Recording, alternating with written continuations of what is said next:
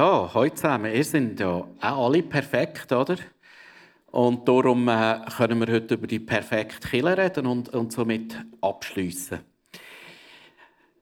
Übrigens, der Song vorhin, das ist das einzige Französisch, wo mir noch geblieben ist. Die paar Wörter da, vor allem so la la la, äh, wo ich noch verstehe, Französisch. Der Rest ist so ziemlich verloren gegangen.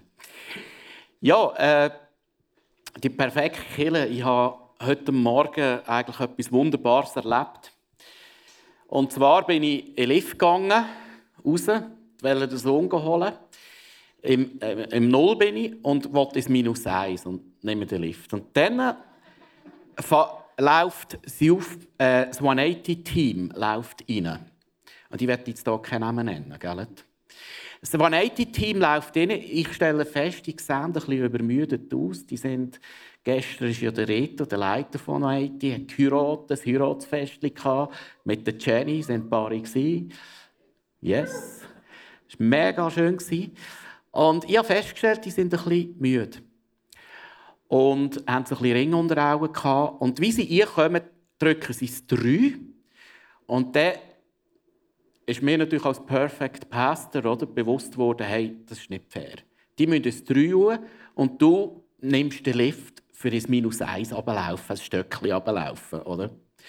Also habe ich sofort kurzum entschieden, hey, ich gehe raus und dass ihr den Lift für euch habt. Und beim Ablaufen kommt mir ein Blitzgedanke. Hups, der Lift geht ja so oder so zuerst runter. Dann habe ich gedacht, wie kann ich jetzt denen einen Liebesdienst machen? Was habe ich gemacht? Ich habe gewartet, unten bei den Türen, bis sie aufgeht. Und dann, bah! Und dann sind alle zusammengezuckt und gewisse sind fast auf dem Stängel gekannt, ohne Namen zu nennen. Äh, und ich hatte so Freude. Gehabt. Äh, die sind richtig wach nachher. Ich habe gehört, es sei das beste 180 seit langem. Stimmt das? Es war richtig touch, präsent, wach. Gewesen. Und ich habe den ganzen Weg zu mir heim äh, habe ich müssen schmunzeln und lachen. genau. Und ich habe heute noch Freude. Ja, äh, wir reden, wie gesagt, heute über die perfekte Kille und Danais kommt führen. Wir haben ja die Serie mit den Basler zusammen gemacht. Äh, und äh, äh, Danais redet es, komm führen, komm führen, redet es, ich, ich rede nur noch, bis du da bist, redet es astreins Basler Deutsch. Und Anais, äh, liest du uns von der perfekten Kille Apostelgeschichte 2. Sie blieben aber beständig in der Lehre der Apostel und in der Gemeinschaft und im Brotbrechen und im Gebet. Alle, die zum Glauben an Jesus gefunden hatten, ließen sich regelmäßig von den Aposteln unterweisen und lebten in enger Gemeinschaft. Sie feierten das Abendmahl und beteten miteinander. Eine tiefe Ehrfurcht vor Gott erfüllte alle Menschen in Jerusalem, und er wirkte durch die Apostel viele Zeichen und Wunder. Die Gläubigen lebten wie in einer großen Familie. Was sie besaßen, gehörte ihnen gemeinsam. Wenn es an irgendetwas fehlte, war jeder gerne bereit, ein Grundstück oder anderen Besitz zu verkaufen, um mit dem Geld den Notleidenden in der Gemeinde zu helfen. Tag für Tag kamen die Gläubigen einmütig im Tempel zusammen und feierten in den Häusern das Abendmahl. In großer Freude und mit aufrichtigem Herzen trafen sie sich zu den gemeinsamen Mahlzeiten. Sie lobten Gott und waren im ganzen Volk geachtet und anerkannt. Die Gemeinde wuchs mit jedem Tag, weil der Herr viele Menschen rettete. Das ist eine mega coole Passage, finde ich, weil da wird ein mega schönes Bild von einer Kille dargestellt. Eigentlich eine Traumkille, die perfekte Kille.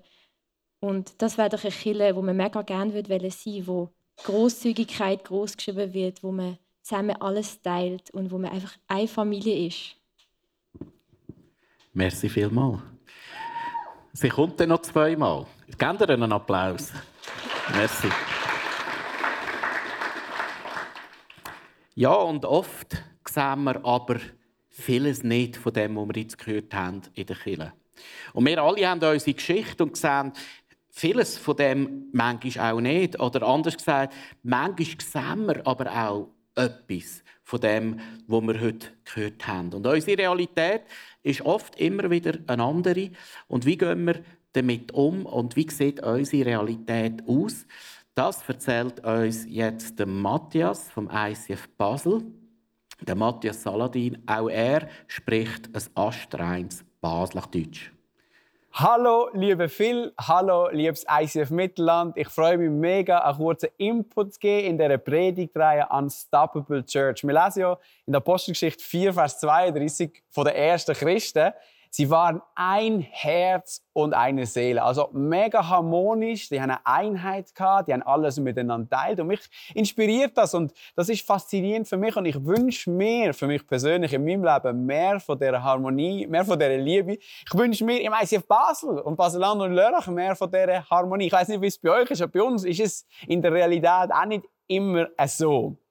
Aber wir dürfen etwas nicht übersehen in der Apostelgeschichte zu diesem Thema. Weil selbst in der Apostelgeschichte, also im Bericht von der ersten Kirche, wird immer wieder beschrieben, wie nicht immer alles so harmonisch und wohlfühlend zu und hergegangen ist, oder?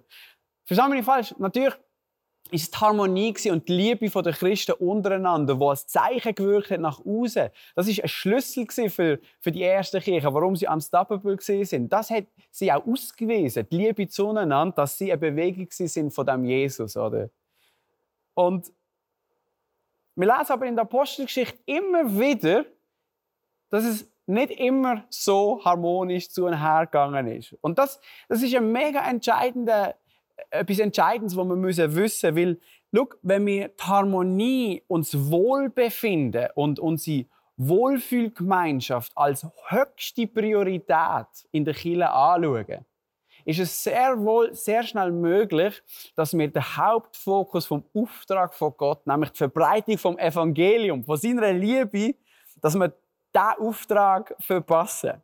Wir lesen zum Beispiel, es gibt viele Beispiele in der Apostelgeschichte, aber zum Beispiel gerade am Anfang in Kapitel 8 lesen wir von der Verfolgung, oder? Sie haben sich getroffen, es heißt, wo beschrieben wird, harmonisch, ein Herz und eine Seele. Sie haben alles teilt miteinander. Sie haben sich im Tempel getroffen, zu Gottesdienst, in den Häusern, Small Groups, oder?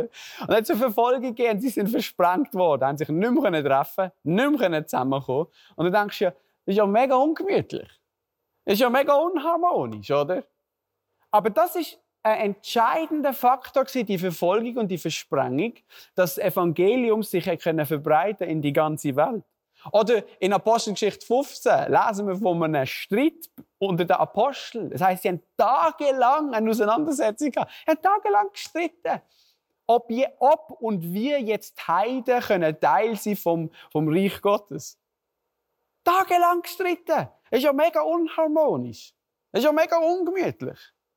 Aber schau, der Streit oder die Auseinandersetzung ist entscheidend gewesen, dass sich das Evangelium verbreiten zu den Heiden.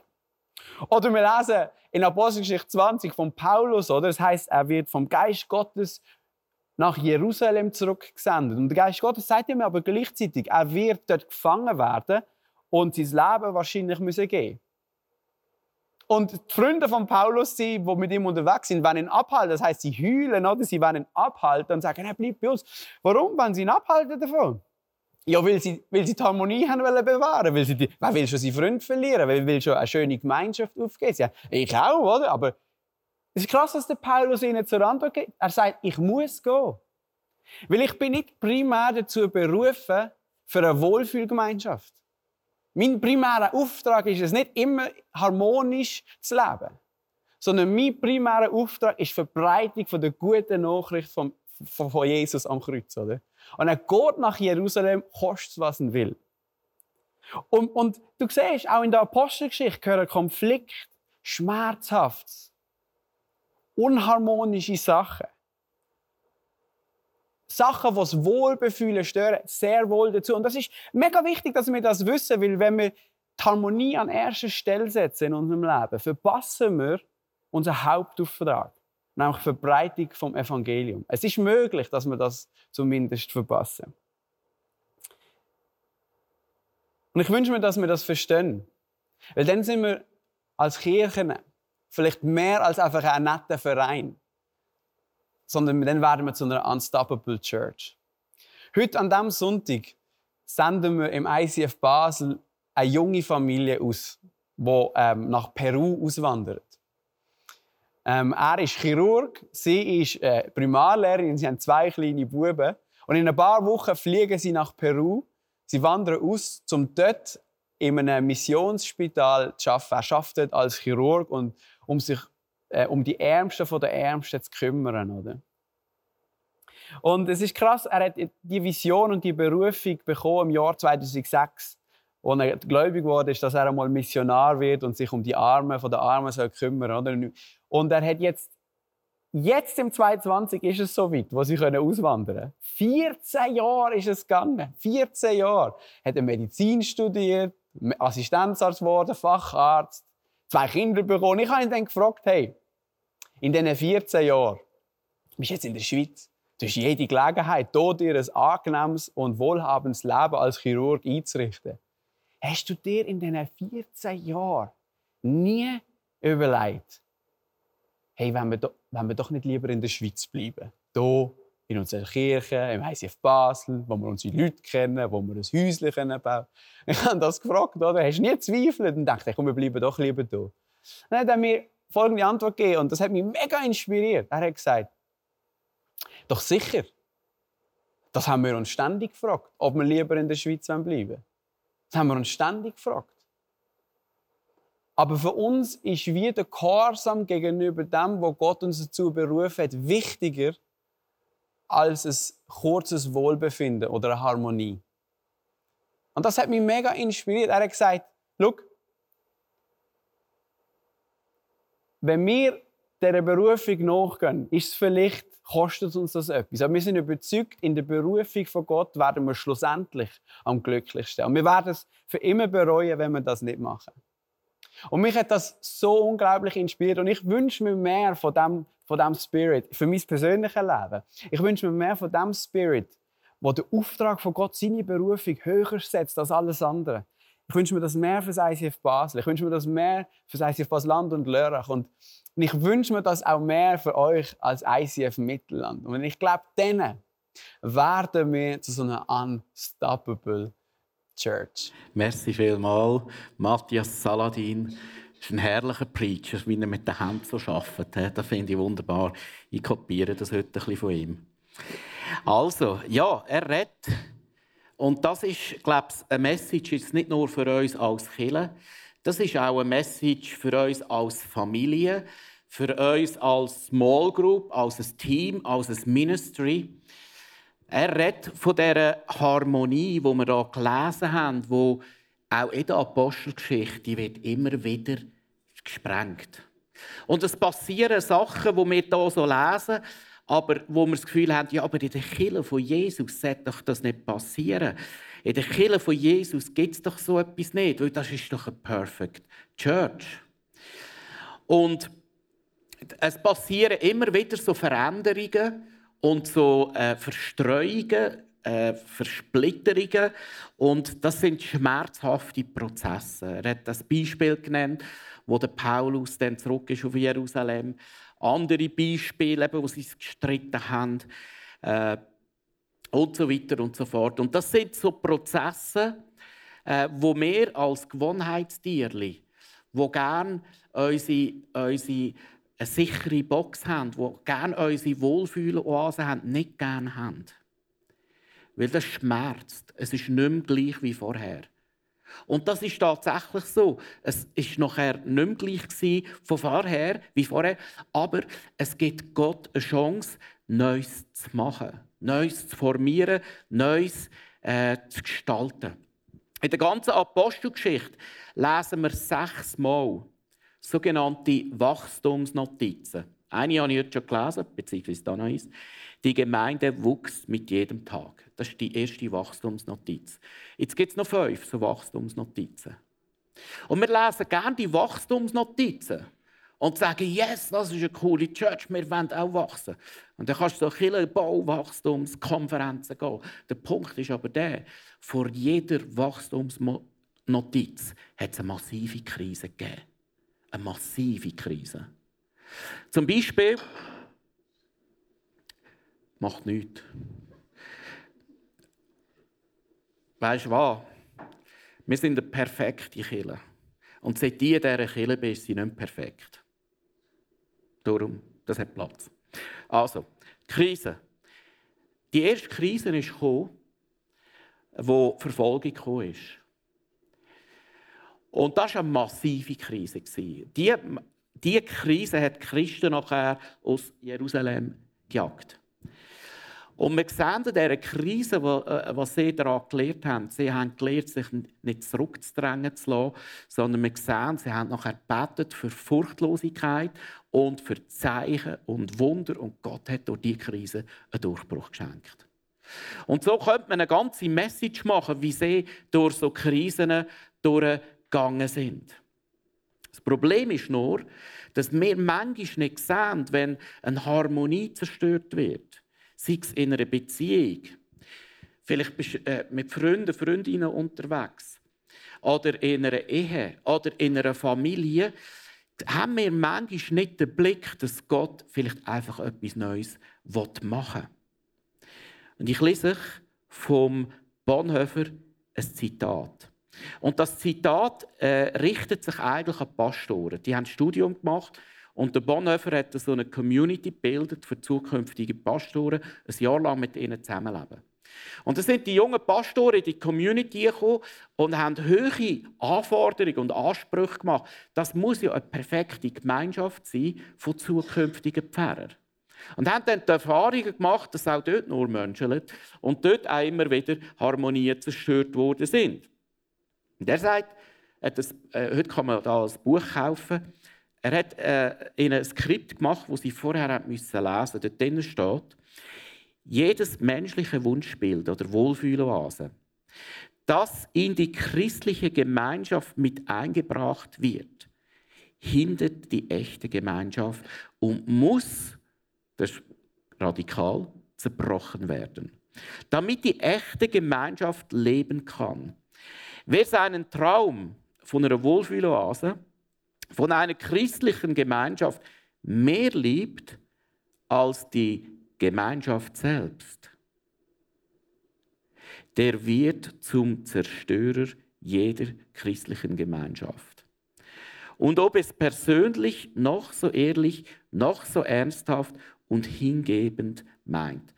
Das Zitat, das muss man sich mal setzen lassen. Nicht?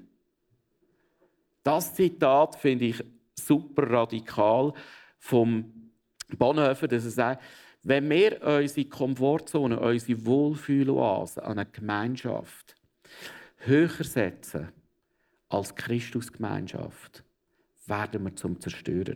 Was bedeutet das? Was bedeutet das? Der Bonhoeffer versteht unter christlicher Gemeinschaft Folgendes, dass Jesus allein den Unterschied macht. Oder? viele von uns gehen vielleicht in eine Small Group und in eine Kirche oder so, weil wir es gut haben miteinander, weil wir vielleicht Sympathie haben, weil wir es harmonisch haben, weil wir uns wohlfühlen drinnen. Jetzt, wenn jemand das gut haben, wohlfühlen und so, was ja nicht falsch ist, über alles stellt, ist Jesus nicht mehr im Zentrum. Und die Jesus-Gemeinschaft ist Gemeinschaft, wo vom Club der begnadeten Sünder, wo es Platz hat, dass der versagt, dieser versagt, der schlecht, äh, äh, schlechte Sachen tut oder mal, oder mal nicht in der Liebe war, wo es Platz hat, weil wir uns bewusst sind, wir sind der Club der begnadeten Sünder. Und ich bin einer und du bist einer. Und das ist das Zentrum vom Zentrum, vom Evangelium. Und wenn wir das über alles stellen, unsere Vorstellungen darüber stellen, werden wir zum Zerstörer. Das kann man, wie gesagt, anwenden auf Familie, auf eine Ehe. Ich war gestern an einer Hochzeit, wie gesagt, Reto und Jenny. Und wenn du dort warst, die, die äh, auch waren, dann denkst du, wow, so schön, das stimmt alles. Wunderbare Hochzeit, wunderbares Wetter. Zwei Menschen, die sich lieben. Und so fangen ja die meisten Beziehungen oder Ehen auch an. Und dann kommen die wunderbaren Versprechen. Nachher geht es in Honeymoon. Und es ist Harmonie pur, meistens, hoffe ich. Und dann kommt der Alltag, Und wir sagen viele Ehepärchen, das erste Ehejahr war für uns das Schwierigste. Darf ich fragen, für die, die geheiratet sind, könnte das jemand bestätigen da drin? Okay. Habe ich schon oft gehört. Das erste Ehejahr war das Schwierigste. Ich möchte euch das Beispiel von uns erzählen. Bevor ich geheiratet habe, habe ich äh, in einer coolen Wohnung in Zürich gewohnt und hatte eine Putzfrau, habe mir das geleistet. Und ich habe so eine Angewohnheit mir angewöhnt, dass ich die Socken, die ich gebraucht habe, einfach neben dem Nest in eine Ecke da habe. Oder? Und dort habe, ja, ja, lass sein, oder? Und äh, die Putzfrau ist einmal in der Woche gekommen und hat den Haufen genommen, die und hat mir alles wieder sauber im Schrank versorgt. Äh, Im ersten Ehejahr hat meine liebe Frau mich müssen umziehen und hat mir müssen beibringen, dass der mit den dreckigen Socken nicht mehr geht. und ich habe tatsächlich etwas Jahr gebraucht, bis ich es dann auch äh, irgendwann verstanden habe. Und jetzt wäre ich froh, lieber Schatz, äh, wenn du nichts ins Knie schreibst heute. Äh, das ist ja bis jetzt meistens immer noch so. Gut. Äh, dann kommen so, so Alltagssachen. Dann kommen so Sachen auf einmal, kommen Kinder. Und dann tut es wieder die ganze, das ganze System durcheinander bringen und so weiter und so fort. Ich habe äh, anhand von so Entwicklung wo es gibt in jedem System, eben in Small Group, in Freundschaften, in Kirchen, äh, möchte ich mich orientieren an dem Tuckmann-Entwicklungsphase. Vielleicht hast du von dem schon gehört oder schon in der Schule gehabt. Man redet von, von, von Entwicklungsphasen, von Forming, Storming, Norming, Performing. Was bedeutet das? Da siehst du Performance von, einer, von einem System. Also wie gesagt, es kann alles sein. Und da siehst du Zeit. Und am Anfang, Norming-Phase, ist die Phase, wo sich etwas am Entstehen ist, wo sich alles orientiert. Man lernt sich kennen. Oder in einer Small Group, du lernst dich kennen. Und es fällt sich alles an orientieren, formieren. Äh, man tut sich ein bisschen abwägen, wer ist was und wie, wie findet sich das System. Dann oft kommt äh, in einer Firma oder so, in einem Team, eine Storming-Phase. Storming. Das ist, wird übersetzt auf Deutsch Kampfphase. Das ist die Phase, der Honeymoon ist fertig. Jetzt äh, kommt der Alltag, jetzt wohnst du zusammen und die Mödel vom einen und vom anderen treffen aufeinander. Und dann gibt es ein Abwägen, hey, das geht nicht. Und dann musst du zusammen reden und kämpfen und Konflikt austragen, so wie es die Apostel auch haben, in Apostelgeschichte 14, wo sie nachher dann durch sind und ein Konzil gefunden haben. Aus dem Kampf, aus dieser Unruhe, kommt dann eine Phase, die nennt man Forming. Jetzt tut sich alles neu formen. Jetzt hat man zusammen gestritten. Jetzt hat man zusammen diskutiert. Jetzt hat man Konflikte gelöst. Und jetzt kann sich etwas Neues anfangen formen. Ruhe kommt in die die Organisation wird klar, wie es funktioniert. Und dann, in der letzten Phase, wenn, wenn das ist, kommt eine neue Phase von Performing. Und das gibt ein Wachstum, manchmal ein Wachstum qualitativ, weil einfach alles neu ausgerichtet ist, oder manchmal ein Wachstum quantitativ. Wir sehen beides in der Apostelgeschichte. Wir als ICF Mittelland sind seit gut einem Jahr sind wir in einer Veränderungsphase. Wir nennen es Ausrichtung 2030. Das ist eine Phase, wo wir gemerkt haben, das alte System funktioniert nicht mehr. Und wir haben gemerkt, es gibt jetzt eine Phase von Umbruch, von Neuausrichtung, von Storming. Und das stürmt es. Und das stürmt und da gibt Unsicherheit. Und das haben wir nicht gern. Das macht mich unsicher, das macht dich unsicher. Wir hätten eigentlich im tiefsten gern, wenn es immer gleich schön harmonisch ist. Das gibt uns Sicherheit. Und so sind wir ein Jahr jetzt dran, wo wir in die neue Ausrichtungsphase gehen. Dass sich etwas Neues formieren kann, dass sich etwas Neues kann, äh, formen kann. Und Danais erzählt uns jetzt, sie hat in dieser Phase auch, sie haben das auch im Youth Planet erlebt, sie haben im Youth Planet auch Veränderungen erlebt. Und in dieser Phase hast du zwei Bilder, Eindrücke bekommen und du hast die gemalt. Und die haben nicht nur zu dir geredet, die haben ganz stark auch zu mir geredet. Und ich möchte dich bitten, dass du das erste Bild von dieser Storming-Phase jetzt präsentierst. Ja, wie sie viel schon erwähnt hat, wir sind auch als Youth Planet in einen mega Umbruch in eine Veränderung. Und also dadurch, dass wir am Sonntagabend jetzt da sind und keine eigenen Celebrations mehr haben und wo der, die Idee das erste Mal aufgekommen ist und ich das erste Mal davon gehört habe, habe ich zuerst gedacht so, hm, kommt das echt gut? Ähm, werden wir echt untergehen, wenn wir am Sonntagabend da sind? Oder werden wir die Jungen so können nachziehen, wie wir es bisher haben können oder gemacht haben? Und dann hatte ich im Wintercamp das Bild, gehabt, wo jetzt der kommt, ähm, von einer Welle. Und die Welle hat so über alles eigentlich so eingebrochen. Und ich hatte dann auch ein Wort, gehabt, Wave of Trust. Und ich habe dann wieder den Eindruck bekommen, dass eine Welle über uns wird kommen und alles, was wir kennt haben, wird überschütten oder überschwemmen. Und nachher müssen wir einfach vertrauen. Oder es ist einfacher gesagt als gemacht, aber ja, Vertrauen in den Stürmen sozusagen. Wie hast denn du das gemacht, Vertrauen? Ist noch schwierig, es so zu sagen, aber ich habe gedacht, dass Jesus es kommt eh gut. Ich glaube nicht, dass Jesus Chille oder uns in irgendetwas reinlaufen wo er nicht will. Und dadurch, dass wir mit Jesus laufen und unseren Blick auf ihn gerichtet haben, glaube ich, dass er uns in die richtige Richtung lenkt. Und deshalb vertraue ich auf ihn. Also du sagst, der Blick auf ihn richten hat dir geholfen, zu vertrauen und im Vertrauen durchzugehen. Merci vielmals, Anais. Du kommst dann nachher nochmal bei der Performing-Phase. Genau. Ja, wir haben es gehört. Äh, für sie hat es geheissen, Lehren Vertrauen, den Blick auf Jesus richten, Gemeinschaft, Gegenwart von Jesus zu suchen. Sprüch 29, 25 ist mir in Sinn gekommen. Menschenfurcht bringt zu Fall.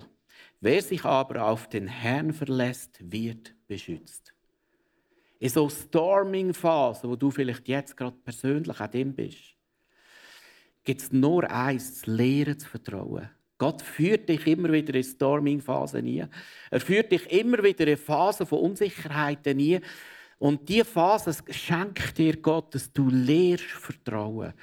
Oder bildlich gesprochen, lehrst auf dem Wasser zu laufen und den Blick auf Jesus zu werfen.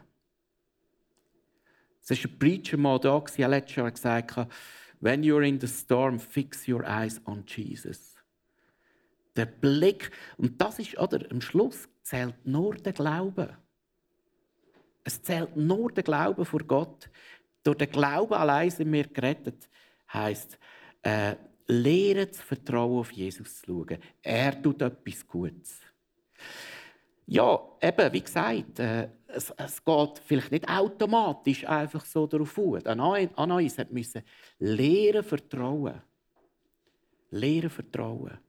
Ich persönlich habe meine Zeiten in der Stille äh, mit Gott einfach verdoppelt. Ein paar Monate einfach verdoppelt. Zwei Stunden jeden Morgen Wahl die Intimität von Gott. Weißt du wieso? Das gibt dir einen anderen Blick.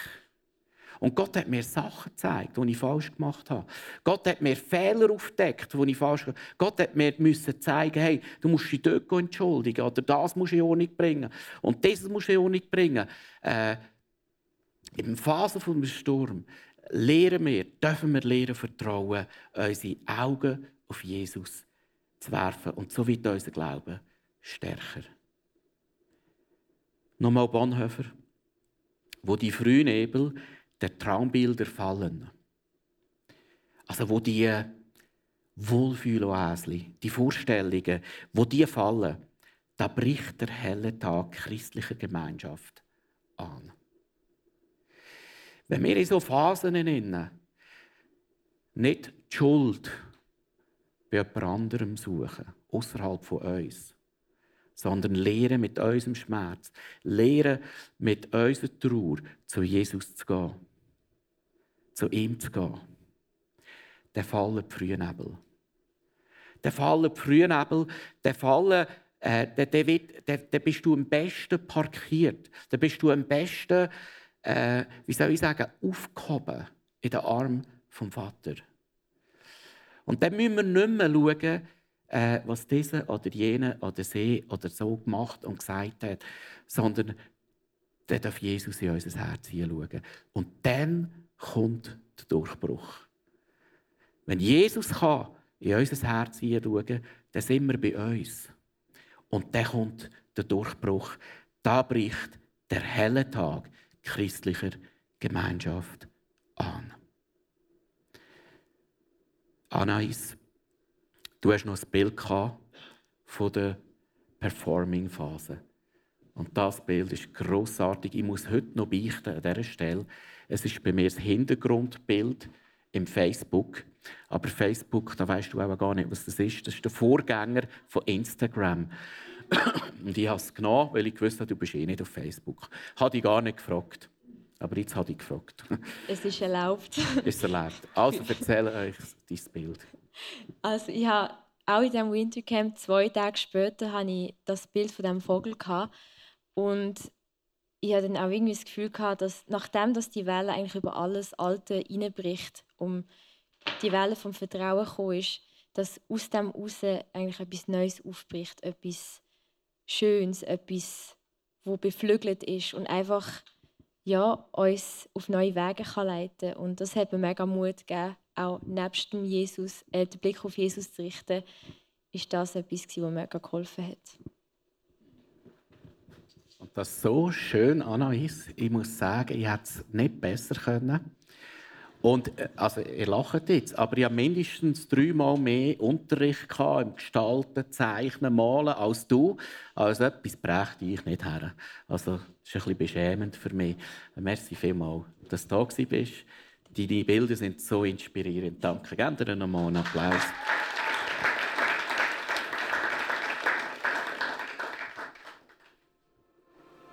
Ich möchte dich heute fragen, was heisst es für dich, was heisst für dich, so Traumbilder loszulassen?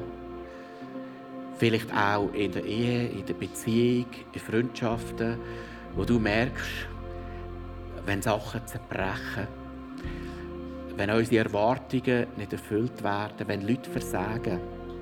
Wenn Leute versagen. Wenn sich, biblisch gesprochen, Leute uns versündigen. Was heisst das für dich? Was heisst das für uns? Oder wenn wir selber sündigen. Dann ist der Tag gekommen, der Start. Wenn wir dann können zum Herz von Jesus zurückkommen, in die Gnade hinein. Die Gnade, die wir haben. Das macht uns ja einzigartig. Wir sind ja durch Gnade von Jesus verbunden. Durch seine Gnade allein.